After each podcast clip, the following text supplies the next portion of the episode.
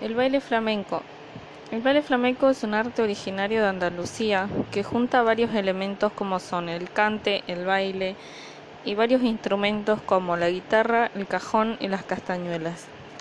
El mismo es fruto del mestizaje cultural entre gitanos, árabes, cristianos y judíos. Hoy en día el flamenco es un arte reconocido como patrimonio cultural inmaterial de la humanidad por la UNESCO. En España, desde la antigüedad han existido múltiples formas de la danza, algunas con motivos de fiesta, otras de cortejo, como son las danzas religiosas y otras cuantas cohesionadoras sociales. Fueron creadas por la gente y comunidades tras generación en generación, sin el afán de ser preservadas como parte de la tradición actual.